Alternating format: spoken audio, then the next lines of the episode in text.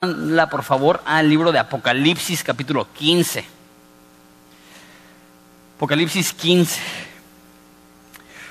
Si has estado siguiendo la serie, esto va a ser, creo, eh, que un alivio. Las últimas cuantas semanas hemos visto el dragón y la bestia y Peor tantito, la semana pasada vimos cómo Dios destruye a todos sus enemigos y, va a ser tanta la matanza que va a fluir un río de sangre de metro y medio de profundidad por 320 kilómetros y te quedas así como que, ¿por qué estamos estudiando esto? Hoy Igual es Apocalipsis, entonces sí está fuerte, pero si ya abriste tu Biblia puedes ver que solamente son ocho versículos, entonces es un poco más corto, es, un, es más repaso de mucho de lo que hemos visto. Entonces si las últimas cuantas semanas has estado estudiando eso con nosotros y te quedas como que, ok, está padre, pero es demasiada información, este va a ser como un pequeño break de, de de, la velocidad que hemos estado teniendo y va a ser un poco más a manera de repaso y de asimilar a lo mejor algunos conceptos que le dimos demasiado rápido. Entonces, de hecho, vamos a, repasar todo el libro antes de, estudiarlo, porque solamente son, son eh, ocho versículos y no son versículos tan densos. Al contrario, ya les dije que es, es mucho ya reenfatizar cosas que hemos visto. Ok, sin más preámbulo. Dice así. Eh, Apocalipsis 15, 1. Vi, vi en el cielo otra señal grande y admirable siete ángeles que tenían las siete plagas postreras, en ellas se consumaba la ira de Dios. Vi también como un mar de vidrio mezclado con fuego y, y los que habían alcanzado la victoria sobre la bestia y su imagen y su marca y el número de su nombre en pie sobre el mar de vidrio, con las arpas de Dios y cantan el cántico de Moisés, siervo de Dios, el cántico del Cordero, diciendo, grandes y maravillosas son tus obras, Señor Dios Todopoderoso, justos y verdaderos son tus caminos, Rey de los santos. ¿Quién no te temerá, oh Señor, y glorificará tu nombre? Pues solo tú eres santo, y por lo cual todas las naciones vendrán y te adorarán, porque tus juicios se han manifestado. Después de estas cosas miré, y aquí fue abierto en el cielo, en el templo del tabernáculo del testimonio, y del templo salieron los siete ángeles que tenían las siete plagas, vestidos de lino limpio, resplandeciente, y ceñidos alrededor del pecho con cintos de oro. Y uno de los cuatro seres vivientes dio a los siete ángeles siete copas de oro llenas de la ira de Dios que vive por los siglos de los siglos. Y el templo se llenó de humo por la gloria de Dios y por su poder. Y nadie podría entrar al templo hasta que se hubiese cumplido las siete plagas de los siete ángeles. Oramos. Padre, al estar ya a pocas semanas del final de Apocalipsis, o mínimo al final de los juicios de Apocalipsis. Padre, te pido que nos sigas comunicando acerca de tu Hijo Jesucristo, porque para eso estamos aquí, no vinimos aquí para aprender una nueva estrategia de éxito o para saber un poquito más de cómo ser personas eh, decentes, venimos a, estudiar la naturaleza y el carácter de Jesús, entendiendo que el resto viene como consecuencia, que si te conocemos a ti Jesús, tú te encargas de transformar nuestras vidas de tal modo que te glorificamos y de tal modo que te reflejamos adecuadamente a este mundo que está en tinieblas. Padre, al estudiar este pasaje corto y al, al ver un repaso, Padre, te pido que nos ayudes a recordar lo que hemos visto hasta ahorita, con el fin de que podamos mejor entender qué es lo que estás haciendo en el libro de Apocalipsis. Te doy gracias porque me hace el honor y el privilegio de estar aquí enfrente de mis hermanos semana tras semana, domingo tras domingo, abriendo y considerando tus escrituras. Padre, te pido que nos ilumines, que no sean mis conceptos, sino tus conceptos, y que no sean mis palabras, sino tus palabras, porque queremos oír de ti, no queremos oír de un mero hombre. Entonces, Padre, quítame de tu camino y tú háblanos en el nombre de Cristo Jesús. Amén. Como les dije ya en la pequeña introducción que di, eh, Apocalipsis 15 es el capítulo más breve de todo Apocalipsis. Son solamente ocho versículos y particularmente los últimos cuantos capítulos han estado bien saturados con temas bien polémicos y la marca de la bestia y el anticristo y, el dragón y Israel y todas estas cosas que, sé que, que más de uno o dos de ustedes vienen y con toda la intención de, querer aprender y entender, pero muchos conceptos que simplemente son, son difíciles de entender, particularmente si tienes poco tiempo en la iglesia. Lo bueno es que en ese pasaje, por ser corto, y todos los conceptos que vamos a ver ya los hemos visto, nos va a ayudar como a respirar un poco, recuperarnos un poco, este, restablecer conceptos claves que ya hemos visto y prepararnos ya para la próxima semana continuar avanzando y aprendiendo un poco más. Entonces, como digo, esto realmente no va a tener ningún concepto nuevo, simplemente repaso de lo que hemos visto, pero igual y tienes poco tiempo viniendo a Horizonte y no, no sabes bien lo que hemos visto en Apocalipsis, esto va a servir como un repaso. Entonces, me gustaría pasar a la primera parte de este estudio, a lo mejor los primeros 8 a 10 minutos considerando lo que ya hemos visto, yendo capítulo por capítulo, recordando los temas principales y qué es lo que nos trajo a este punto que se van a desatar siete copas de la ira. Entonces iniciamos con Apocalipsis capítulo 1. Si recuerdas, Apocalipsis se escribe en el contexto de un apóstol de Dios, el mejor amigo de Jesús, eh, Juan el apóstol que está en una isla, está ahí porque está, fue encarcelado y querían más bien tenerlo aislado de los diferentes prisioneros y aislados de la sociedad. Entonces lo envían a una isla desértica, desierta, y cuando está en esta isla, Dios se le manifiesta, Jesús se le revela, y, y de eso nace, de eso surge Apocalipsis. Lo hemos dicho todos los domingos, pero el concepto principal de Apocalipsis es la revelación de Jesucristo de hecho, esa es la primera frase del libro en capítulo 1. Dice, la revelación de Jesucristo que Dios le dio a su siervo Juan. Entonces el enfoque siempre de Apocalipsis es darnos un vistazo más claro, más certero, más adecuado del carácter y la naturaleza de Jesús y más, como ven en las diapositivas, que recibe una visión de Jesús como un guerrero fuerte que si se acuerdan que, su rostro brilla como el sol, que su cabello es blanco como, como la lana, como la nieve, que, que, viene con una espada aguda de dos filos que sale de su boca. Entonces vemos que es un hombre, mm, más bien que es Dios hecho carne, pero viene en toda su gloria, en todo su poder, en toda su majestad. Y eso es lo que vimos en, en capítulo 1 de Apocalipsis. Y es, es bien interesante que que esa es la, mentalidad que Dios quiere que tengamos de Jesús. Muchas veces vemos el Jesús manso y humilde de los evangelios, que iba de pueblo en pueblo sanando enfermos y, y, una imagen muy bonita. Y eso sí es Jesús. Pero Jesús mismo dice en Juan capítulo 17, dice, que me vean con la gloria que tuve contigo, hablando del Padre, desde antes de la fundación del mundo.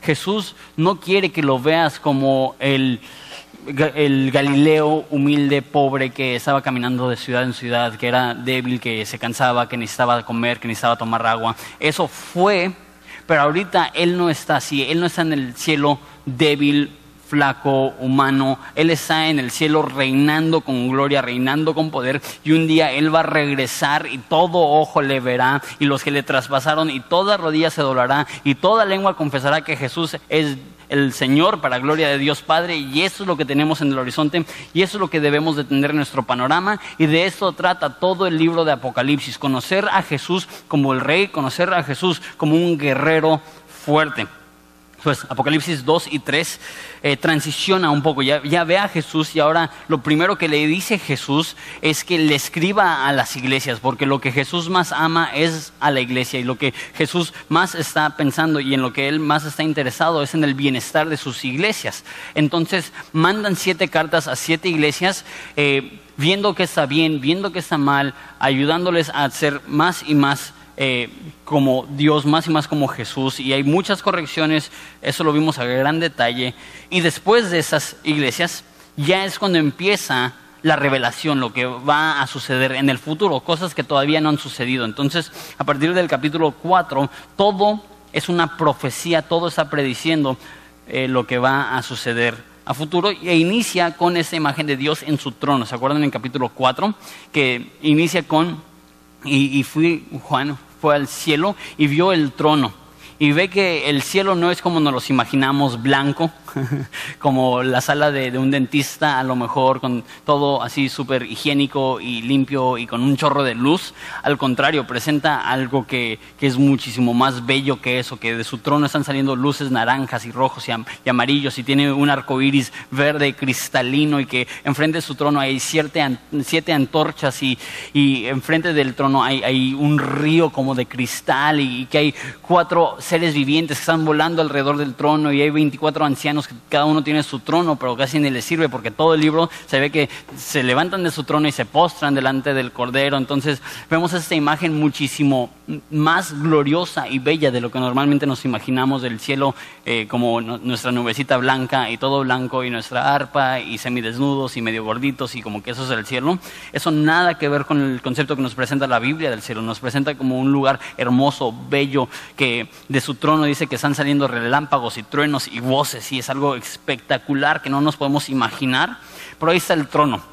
Ahora, capítulo 5 está viendo todo esto y no sé tú, pero si yo estuviera viendo el trono de Dios, lo último que haría sería estar triste. Estaría emocionado y feliz y entusiasmado porque estoy viendo a Dios en su gloria, estoy escuchando la canción de los ángeles adorando. Pero Jesús, más bien Juan, en vez de estar alegre por lo que está viendo, dice eh, capítulo 5, que empieza a llorar inconsolablemente. Tú dices, ¿qué pudiera pasar que es lo suficientemente grave para que Juan en el cielo viendo la adoración y escuchando la adoración empiece a llorar? Lo que pasa es que de ese trono, el que estaba sentado en el trono, Dios tenía un pergamino, un libro. Y no nos dice que ese libro, pero sabemos que, es exclusivo, que el único que puede abrir este libro es le, llama el Cordero, es Jesús, pero específicamente el Cordero porque para poder abrir este libro necesitas primero haber sido juzgado por Dios. Esto es el concepto que sacamos. ¿Por qué? Porque cada sello que se desata de este libro es un juicio. Entonces, un juicio y otro juicio y otro juicio. Y la razón que la Biblia llama a Jesús el Cordero, y de hecho, aunque Apocalipsis presenta a Jesús como el guerrero victorioso, la, palabra que más se usa en Apocalipsis para referirse a Jesús es el cordero. Y es un contraste porque también le llama un león y vemos un león y es intimidante y es fuerte y es peligroso. Pero pensamos en un cordero y es débil y era un objeto de sacrificio en el Antiguo Testamento. Y esa es la imagen que está dando Dios, que antes de que Dios juzga al mundo, Dios juzga a su Hijo Jesucristo para que tú y yo podamos hallar perdón de pecado y que tú y yo no tengamos que atravesar a través de esta, lo que la Biblia llama gran tribulación, sino que podamos ser salvos de la ira de Dios. Entonces se presenta este libro con siete sellos y cada sello es un juicio de Dios y estos siete sellos van a durar hasta el capítulo 11. Los primeros seis sellos están en capítulo 6, no sé si se acuerdan, que se empiezan a abrir los sellos y se desatan eh, tribulaciones y pruebas y y cosas parecidas en el mundo. Y aquí es cuando empiezan las simbologías famosas de Apocalipsis. Aquí es cuando tenemos a los cuatro jinetes del Apocalipsis y, uno trae muerte y, otro trae hambruna y otro trae guerra y diferentes cosas. Y, y los otros sellos eran adoración en el cielo y también un terremoto y que dice que movió toda isla y todo monte de su lugar. Entonces un terremoto global que destruye edificios, que está que es tan fuerte que no hay ninguna montaña que no es agitada con este, con ese terremoto. No sé si se acuerdan hace cuatro años que hubo el terremoto aquí en Baja California, en Mexicali, y las fotos de la rumorosa, cómo se levantó el polvo de, la manera tan violenta que fue sacudido este monte. Así va a pasar, pero a nivel global, a tal grado y de tal modo que las personas se van a meter a las cuevas y van a decir, caigan sobre nosotros y escóndanos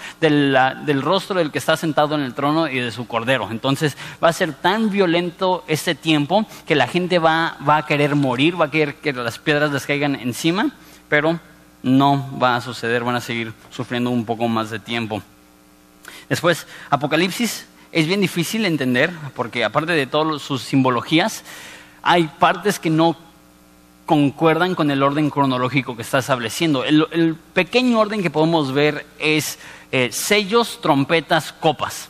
Esos es como que los 21 juicios de Dios que, vemos. Primero sellos, después trompetas, después copas. Pero muchas veces en medio de estos juicios hay bloques de tiempo que ni siquiera sabemos cuándo van a suceder o qué tienen que ver con los demás juicios. Y hay tres paréntesis diferentes que, es, es casi imposible saber exactamente cuándo está pasando. El primer, el primer paréntesis es capítulo 7 que detiene lo que está diciendo la destrucción para hablar acerca de 144 mil eh, israelitas que son protegidos, que sobrenaturalmente Dios les escoge y no va a permitir que sean lastimados en todo el tiempo de la tribulación, en todo el tiempo de las plagas y las crisis. Y eh, también vemos como en muchos capítulos que hay adoración en el cielo. Capítulo 8, se, detiene, se acaba el paréntesis, se cierra el paréntesis y llegamos al último sello. Y lo interesante es que abre el sello y en vez de que se revele el contenido del libro que estaba sellado, nos da siete tribulaciones más, siete plagas más. Esas se llaman las trompetas. Entonces en capítulo 8 vimos las primeras cuatro trompetas que afectaron una tercera parte de los árboles, de los océanos, de los ríos y del sol. Y en capítulo 9 vimos la eh, sexta y la quinta y sexta trompeta que es tan gacho que la Biblia le llama los ayes, así de ay ay ay qué terrible. Entonces el primer ay y eso sí es bien eh, feo eh, se abre el infierno y salen tantos demonios que lo describe como un enjambre de langostas. Si puedes imaginar, tantos demonios que parece una nube de ellos y lo que hacían es que eh, picaban a los hombres como los escorpiones pican a los hombres y por cinco meses dice que atormentan a los seres humanos. Entonces, por cinco meses van a ir y van a estar picando no sé si te imaginas, hay personas que tienen fobia de esto, de que le peguen a un panal de abejas y que el enjambre de abejas salga y lo empiecen a picotear. Eso es lo que va a estar pasando con la humanidad, pero no con abejas, sino con demonios que tienen eh, aguijones como escorpiones que van a estar atormentando a las personas. Y tú dices, pues fácil, me mato y ya. Pero aquí, en el capítulo 9, dice que ellos ansiarán morir y la muerte huirá de ellos no sabemos qué significa eso, que a lo mejor la gente que se va a intentar matar simplemente no va a poder, van a eh, cargar la pistola, se van a disparar y simplemente la bala no va a salir del cañón, o puede ser que simplemente la, gente sigue viva aunque se haya mutilado, aunque se haya aventado de un precipicio, aunque se haya volado la cabeza con una pistola, el cuerpo sigue vivo, Dios nos permite que se, separa, que se separe el alma del cuerpo y pues cosas bonitas así, ¿no?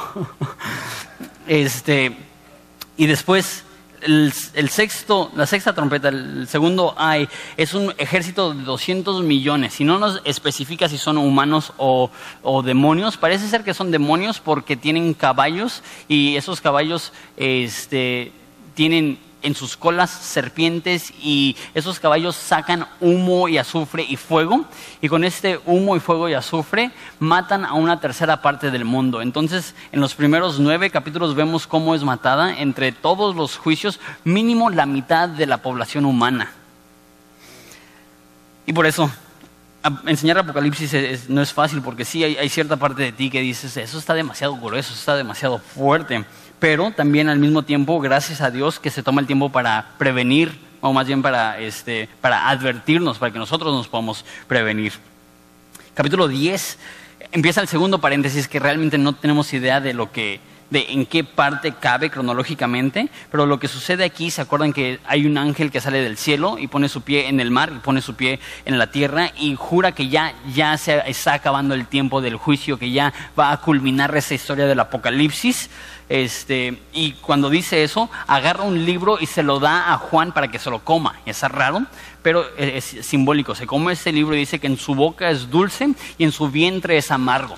Que ese es el concepto de lo que estamos viendo en Apocalipsis. Que Apocalipsis es dulce, es, es bello y es bonito pensar que Dios va a crear un mundo sin maldad, sin dolor, sin injusticia, sin corrupción, un mundo bello, sin ninguna falta, sin ninguna falla, sin nada negativo precioso y bello. Eso es bonito, eso es dulce considerar que va a haber un mundo celeste, que, que, Dios va a fusionar el cielo con la tierra y que habrá armonía perfecta un día. Eso es precioso. Pero es amargo cuando lo empezamos a considerar, porque para que Dios limpie este mundo, eso significa que Dios tiene que eliminar a sus enemigos y literalmente para, para presentarnos este mundo sin defecto va a tener que que quitar a todos sus enemigos y destruir a sus enemigos. Entonces es dulce en nuestra boca, pero es amargo al mismo tiempo el mensaje de Apocalipsis. En el capítulo 11 continúa con este paréntesis, no sabemos bien el momento en el que sucede, pero sabemos que un día va a haber otra vez un templo en Israel. Ahorita el, templo ha estado destruido por más de dos mil años, pero van a restaurar el templo y van a haber ahí dos eh, testigos, dos profetas que van a estar advirtiendo al mundo y profetizando y, todo esto. Capítulo 12, y ya, ya empezamos una nueva sección, ya se culmina lo de los, las trompetas y aquí empiezan con diferentes símbolos. Dice que, que, vio una gran señal en el cielo y que era una mujer, que probablemente es Israel, porque esa mujer es protegida, Israel es protegida, protegido. Y nos presenta a Satanás, que Satanás va a estar detrás de muchas de las cosas que suceden en los últimos días. Eh, y eso nos lleva al capítulo 13, que es cuando surge esta bestia, ¿se acuerdan? Eh, que eh, es un orden, un régimen que probablemente es más que solamente un hombre o una persona, sino que es una institución o un gobierno o algo parecido que tiene un ejército que es temible y no solamente tiene un ejército, sino que también eh, tiene un orden religioso. Por eso la segunda bestia, la segunda bestia es como el sumo sacerdote de esta primera bestia y también se instituye lo que se conoce como la marca de la bestia, el número del anticristo, que es lo que todo el mundo se tiene que poner para mostrar su alianza con la bestia. Y por último, a manera de repaso, este, vimos que eh, Apocalipsis 14 es el tercer y último paréntesis donde se va al futuro en vez del pasado y narra lo que sucede cuando Jesús regrese. Y, es probablemente de todos los capítulos, y todos los capítulos están gruesos y difíciles de alguna forma u otra, pero en este capítulo vemos que se van a reunir todos los enemigos de Dios en un lugar y Dios va a pelear contra ellos y dice que los va a aplastar como alguien aplasta una uva para producir jugo de uva para hacer vino. Dice que así va a aplastar Dios a todos sus enemigos y que tanta va a ser la sangre que va a fluir de ese lugar, que va a ser más de un metro de profundidad por 320 kilómetros. Entonces va a haber tanta sangre de sus enemigos que va a haber un río de sangre fluyendo del lugar donde Dios va a exterminar a sus enemigos. Y tú dices, ay, qué horrible, qué feo. Y sí, es horrible y sí es feo, pero al mismo tiempo en el mismo capítulo vemos la gracia de Dios, porque Él no lo hace sin ninguna advertencia. Él manda un ángel a cada tribu, lengua, nación, a cada persona, un ángel que le dice, teme a Dios y glorifícale, que dice que le predica el Evangelio eterno. Dios antes de juzgar siempre, siempre, siempre da la salida. Dios antes de castigar siempre da la alternativa. Y si tú estás aquí y no eres cristiano, esa es la manera que Dios está advirtiendo, que, Dios te ha traído a ese lugar porque Dios quiere comunicarte, que hay una, más que una segunda oportunidad, existe la capacidad de vivir una vida sin, sin, los, sin el dominio del pecado, sin esa esclavitud del pecado, que Jesucristo nos puede librar y dar una nueva vida, la cual le podemos temer y dar gloria. Entonces, aunque Apocalipsis parece, y no parece, progresivamente se pone más grueso y más grueso y más grueso. Y las próximas plagas, la última tanda de plagas que faltan, igual están bien fuertes y desagradables y no, no es padre como que hablar de eso, como que no, es popular y de hecho son muy, muy, muy pocas las iglesias que, que se animan a enseñar la Biblia verso a verso y menos las iglesias que se animan a enseñar Apocalipsis verso a verso, porque eso implica enseñar todo, aún las partes tan desagradables como las que hemos visto de Apocalipsis. Y créanme, se va a poner peor, pero también se va a poner mejor. Los últimos cuatro capítulos de Apocalipsis es de lo más glorioso de toda la Biblia. Entonces ahorita es como cuando estás en un maratón y tienes altas y bajas y tienes momentos donde ya quieres echar la toalla. A lo mejor Apocalipsis en la parte del medio estamos como que, ok, y si mejor enseñamos algo bonito, como que, y si mejor eh, dejamos de enseñar verso a verso y enseñamos algo positivo, algo que anima a la gente. Pero no podemos echar la toalla porque vienen capítulos preciosos que nos van a animar muchísimo. Recuerda, ese es un libro que sí tiene partes amargas, pero que también es increíblemente dulce. Ok. Espero que con esto ya tengan un, panorama más amplio, porque a veces eh, hemos estado en Apocalipsis desde abril. Entonces ya tenemos un chorro de meses estudiándolo y es fácil de que en el transcurso de meses y capítulo tras capítulo, como que te olvidas del esquema grande, del esquema mayor, como que ya podemos aterrizar, ok, de las tres tandas de juicios, ya hemos hecho dos, ya hicimos los sellos, ya hicimos las trompetas, falta la última que es los... Eh, las copas de la ira. Capítulo 5 simplemente es el preámbulo, va a decir, esto es lo que está a punto de suceder. ¿Va? Capítulo 15, versículo 1. Como les dije, lo vamos a ver bastante rápido, no, no va a ser muy largo. Dice así, vi en el cielo otra señal, grande y admirable, siete ángeles que tenían las siete plagas postreras, porque en ellas se consumaba la ira de Dios. Entonces, continuamos con ese concepto de señales y de visiones, entonces lo que está viendo no es algo que literalmente está pasando físicamente en la tierra o lo que sea, sino que es una señal, es, es una imagen. Y lo que ve es que hay siete ángeles que tienen siete plagas postreras, las últimas siete plagas, los últimos siete juicios antes de que Dios termine su tiempo de tribulación en la tierra. Y eso es lo que dice cuando dice, porque en ella se consumaba la ira de Dios. Eh, la palabra consumar es una buena traducción. Es más que terminar, es como llevar a su límite, llegar a su tope, llegar al, final de. No solamente como, pues ya, ya me terminé mi, mi soda o ya me terminé mi hamburguesa. Eso, como que denota algo más breve, pero cuando dices ya se consumó algo, es que ya se llevó a cabo, ya se, ya se completó, ya se terminó. Y eso a mí me trae esperanza, me trae paz, porque me demuestra que la ira de Dios tiene un tope, tiene un límite, tiene, tiene, un momento en el cual se, se, va a agotar. Piénsalo como si fuera la imagen que está dando una copa llena y se, va derramando, se va derramando, se va derramando, pero eso, esa copa no es, no, no tiene, más bien, esa copa tiene un fin y tiene un límite, esa copa no, no es, no es eh, para siempre, va a llegar el momento donde Dios va a terminar de derramar su ira sobre la tierra y ya. Eso es lo que vamos a ver más adelante, cuando veamos en su regreso, cuando, cuando descienda el cielo, ya no va a ser con ira va a ser para secar toda lágrima de nuestros ojos y va a ser para establecer un nuevo reino perfecto. Entonces llegará el momento en el cual la ira de Dios se va a consumar, se va a terminar, se va a concluir, pero se va a culminar en esos siete juicios, en, estos, eh, en esas últimas plagas. Entonces dice eh, que versículo 2, y vi también como un mar de vidrio mezclado con fuego. Ya hemos visto este mar de vidrio en el capítulo 4 que dice que está delante del trono de Dios. Y ahí dice simplemente que es un mar de vidrio este, como de cristal. Y ahí habla de la gloria de Dios y de la hermosura de Dios, pero aquí está diciendo mezclado con fuego.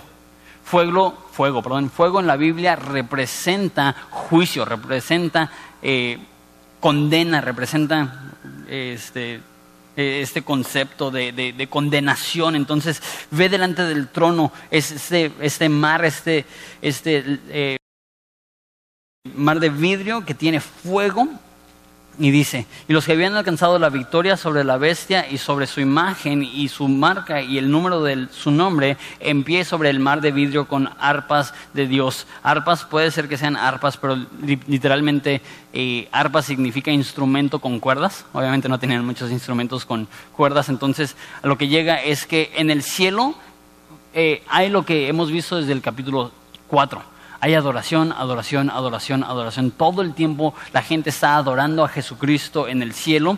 No solamente a capela, sino que va a haber instrumentos y música y arte y todo va a ser precioso.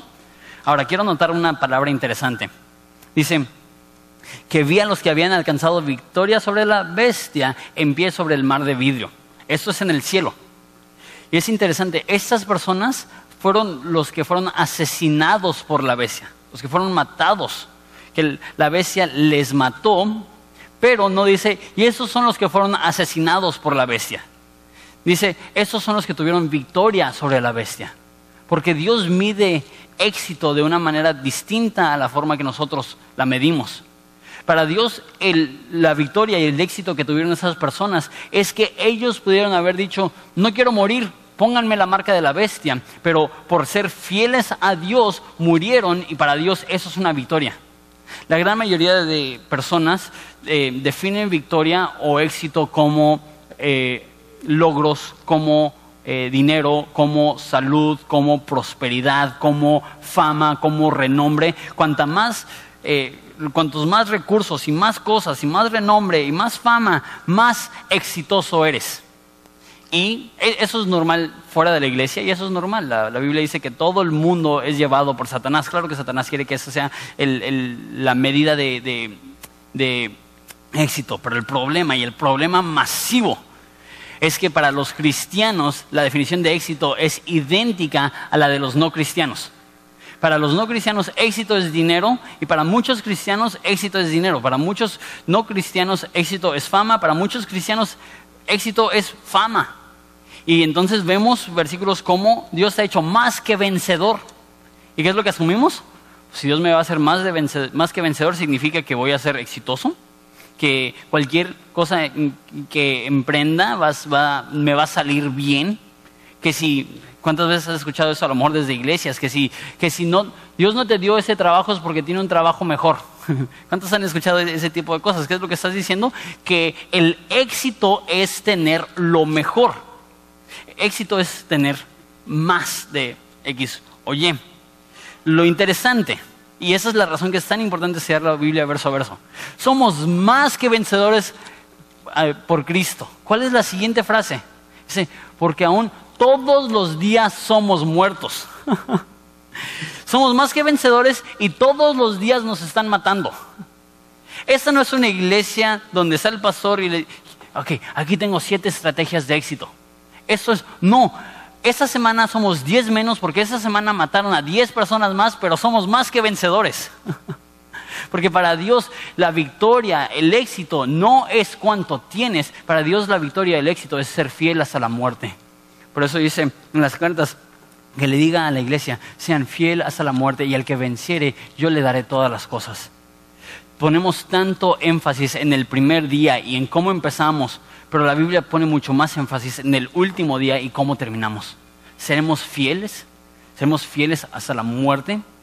Es triste. Una de las iglesias que más ha influenciado en mi vida y uno de los pastores que más ha impactado mi vida tuvo muchos problemas en su iglesia, él cometió muchos pecados, nada que le descalificara, pero era una persona gruñona, era una persona enojona, era una persona que, que enojó a suficientes personas que se hizo un complot en contra de él y perdió la iglesia y la iglesia en estas semanas va a dejar de existir. Digo, pues qué padre que hayan empezado bien, pero es más importante el último día que el primer día. Es, es mejor morir y ser llevado en tu escudo que vivir una vida próspera y negar a Cristo al final. ¿De qué le sirve al mundo ganar, perdón, de qué le sirve al hombre ganar el mundo y perder su alma?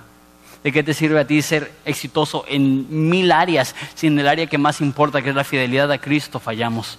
Eso es lo más importante, que podamos un día como esos hombres decir, hemos vencido, estar ante su presencia con gozo estar ante su presencia con adoración. Versículo 3. Y cantan el cántico de Moisés, siervo de Dios, y el cántico del Cordero, diciendo, grandes y maravillosas son tus obras, Señor Dios Todopoderoso, justos y verdaderos son tus caminos, Rey de los santos, quien no te temerá, oh Señor, y glorificará tu nombre, pues solo tú eres santo, por lo cual todas las naciones vendrán y te adorarán, porque tus juicios se han manifestado. Entonces dice que cantan el cántico de Moisés, eso es interesante. No estoy diciendo que si eres cristiano siempre te va a ir mal. Lo que estoy diciendo es que si eres cristiano, te vaya bien o te vaya mal, Dios es digno de adoración y el enfoque siempre es la fidelidad, no solamente que te vaya bien. Pero el cántico de Moisés es cuando Dios sobrenaturalmente protege a su pueblo. Si se acuerdan de la historia, a lo mejor no la conocen, eh, que el pueblo de Dios estaba en esclavitud en, en Egipto y Dios los saca y el pueblo de Egipto quiere destruirlos y llegan ante el mar rojo, ya se acuerdan de la historia, y, tienen un cerro al lado derecho y un cerro al lado izquierdo y tienen el ejército de Faraón atrás de ellos. ¿Y qué van a hacer? Van a venir a matarnos y Dios abre el mar rojo y ellos cruzan en tierra seca y cuando cruza el ejército atrás de ellos les consume el agua y los mata. Y ahí es donde es el cántico de Moisés y dice, Él es escudo mío, Él es fortaleza mía y es un cántico que se repite varias veces en el Antiguo Testamento a veces te matan y a veces Dios te protege. a veces vences al ser asesinado por un enemigo de Dios y a veces vences porque Dios asesina a tus enemigos. El caso es que sea que Dios permite tragedia en tu vida o sea que Dios te protege de la tragedia en tu vida, Dios siempre es digno de adoración. ¿Por qué?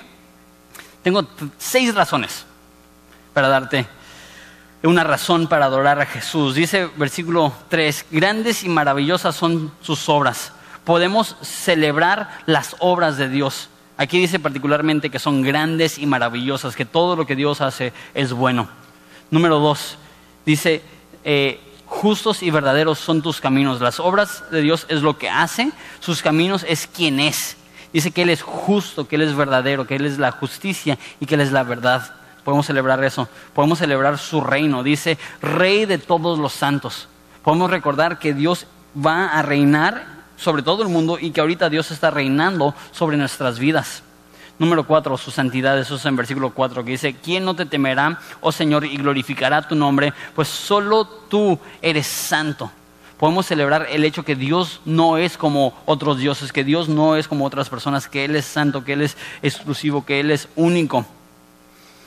Podemos celebrar su veneración, dice versículo 4 todavía, por lo cual todas las naciones vendrán y te adorarán. Que todas las naciones van a venerar a Jesús. Y por último, que podemos celebrar el juicio de Dios, dice, porque tus juicios sean manifestados. Ahora, nota esto, y esto lo hemos hablado ya, les dije que eso es a manera de repaso. Mira versículo 3 otra vez. Este, tus obras, tus caminos, versículo 4, te temerá, tu nombre tú eres santo, te adorarán tus juicios. Qué interesante. ¿Sabes lo que no veo aquí? Mi o yo. Y es interesante que, la gran mayoría de alabanzas en la iglesia, aunque hablan de Dios, se enfocan en el humano. En el humano perdón. Eh, yo te adoro, yo te busco, yo te doy todo, yo te glorifico, yo y todas estas cosas, ¿es malo decir eso? Yo, yo te adoro, yo te amo. No. Pero al parecer en el cielo están tan impresionados por Jesús que ni siquiera tienen tiempo para decir yo o me.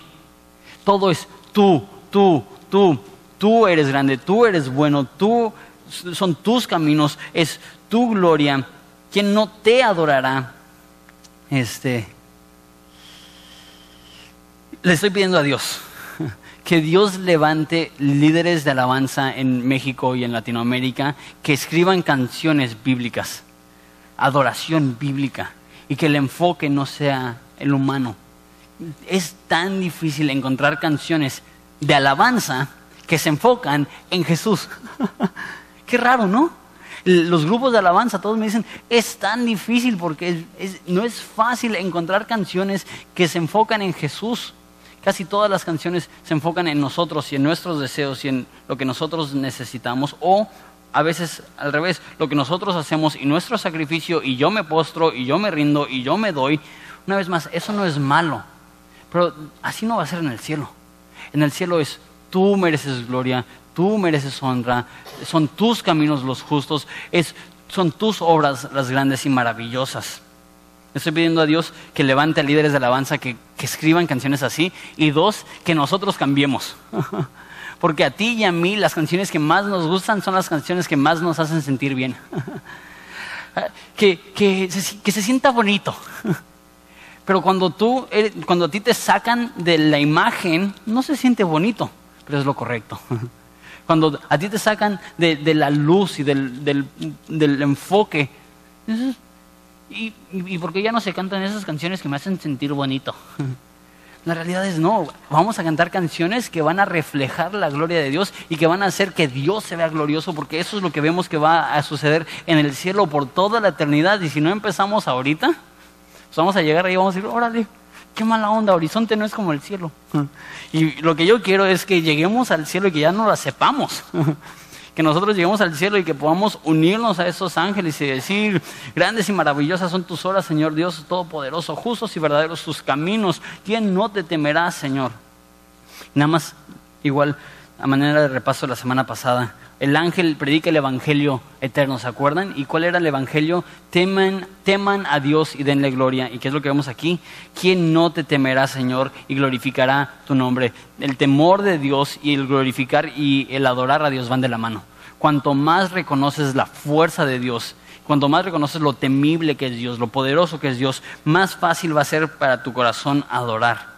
De hecho, vamos a terminar eh, hoy con una canción que, que ahorita es de mis favoritas que, dice, contempla a Dios en su trono está. Y, para mí es, ok, eso es adoración. Adoración es olvidarme de mí contemplando a mi Dios sobre su trono. Y el temor de Dios produce adoración genuina. El temor de Dios y la adoración real van de la mano. Eh, versículo 5, y de hecho con eso vamos a terminar, como les digo, eso es más un preámbulo de lo que va a suceder la semana pasada. Después de estas cosas miré y aquí fue abierto en el cielo el templo del tabernáculo del testimonio. Ahorita explico eso. Y del templo salieron los siete ángeles que tenían siete plagas, los que explicaron en versículo 1. Y nos dice cómo están vestidos, vestidos de lino limpio, resplandeciente, ceñidos alrededor del pecho con cintos de oro. Eso es exactamente como está vestido Jesús. Entonces es, es vestiduras angelicales y, el concepto es limpio y resplandeciente, habla de, pureza. Que los juicios de Dios son puros, que no es, no es injusto que Dios juzgue, al contrario, es lo que, lo que merecemos, ese es el juicio, pero ahorita vamos a ver qué sucede con eso.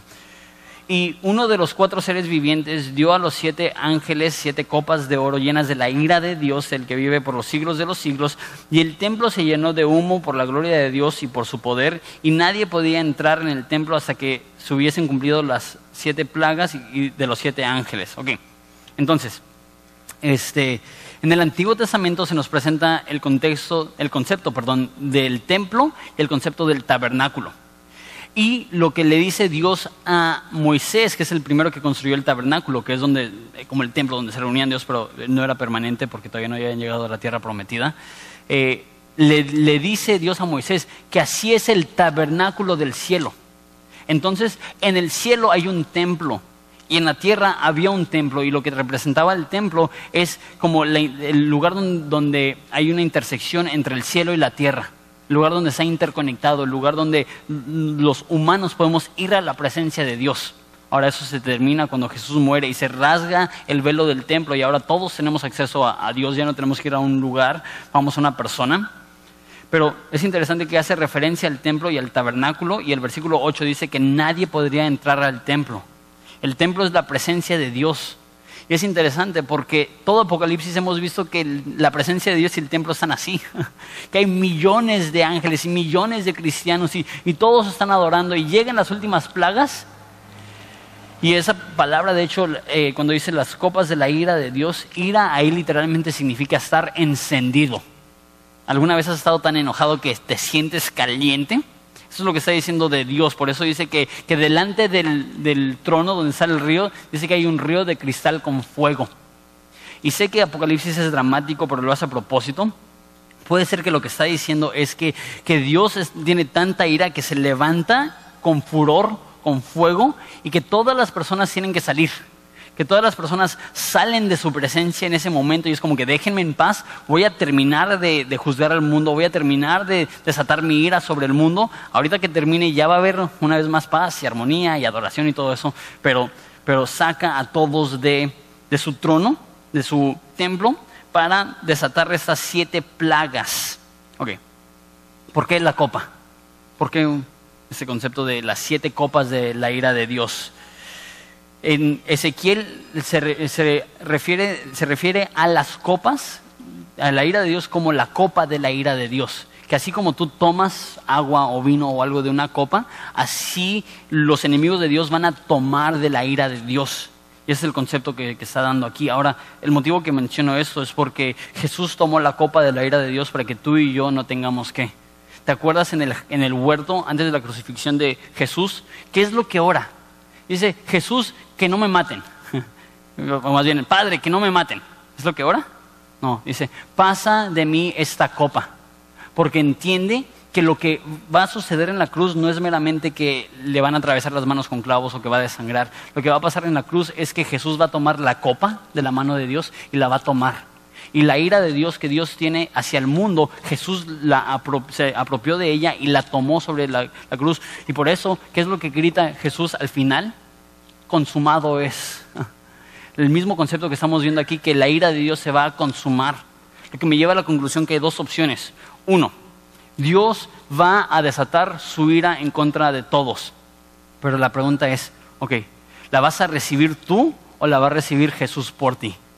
¿Jesús tomó tu ira sobre la cruz o vas a recibir tú la ira de Dios algún día, ya sea en estas plagas que van a suceder o en el infierno? La realidad es que Jesús tomó la ira de Dios para que tú y yo no tengamos que. Entonces, si hoy tú dices, ya estuvo, y si tú te rindes ante Jesús, y si tú recibes el perdón de Jesús y la nueva vida de Jesús, ¿sabes qué? Ya no hay más ira para ti porque Jesús ya gritó consumado es, Jesús ya consumió la ira que tú merecías, la ira que yo merecía.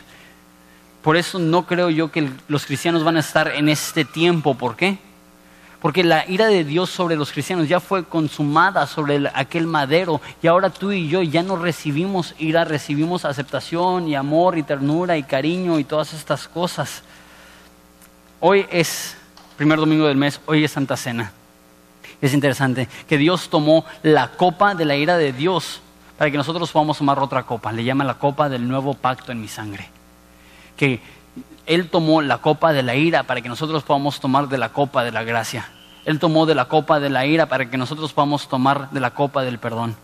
Eso es lo que te estoy presentando. Si, si, tú estás aquí y no eres cristiano, créeme, un día beberás de la copa de la ira de Dios y será terrible, pero eso puede cambiar. Puedes recibir el regalo de la salvación, puedes recibir ese regalo de Jesús muriendo en tu lugar por tus pecados para recibir tu eh, castigo. ¿Cómo se recibe esto? Eso es un regalo, eso es fe. Es decir, va, yo creo que la salvación no es el producto de mis obras, yo creo que la salvación es el producto del eterno amor que Dios tiene por mí y recibir ese regalo. ¿Les parece si oramos? Vamos a ponernos de pie.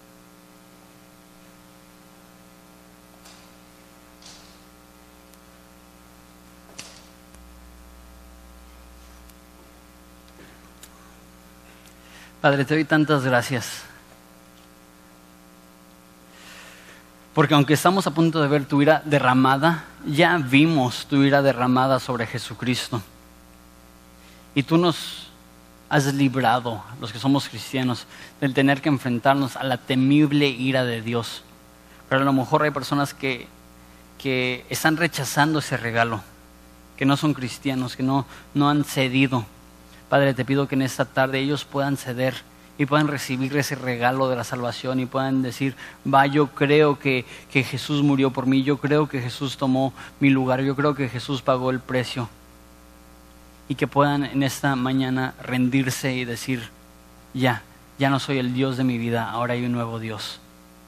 Y que puedan temerte y que puedan adorarte, Padre. Te pido que si hay personas que tienen eso en su corazón, Padre, que tú se los confirmes, que no salgan de aquí sin tomar esa decisión sin ser transformados. Padre, te damos gracias. Te damos gracias por esa iglesia. Te pedimos que sigas haciendo lo tuyo, que te sigas glorificando. En nombre de Jesús. Amén. Vamos a repartir los elementos de la Santa Cena. Entonces, antes de, de, este, de participar, todos vamos a recibirlo. Entonces, por favor, espérense. Va a pasar primero la Santa Cena.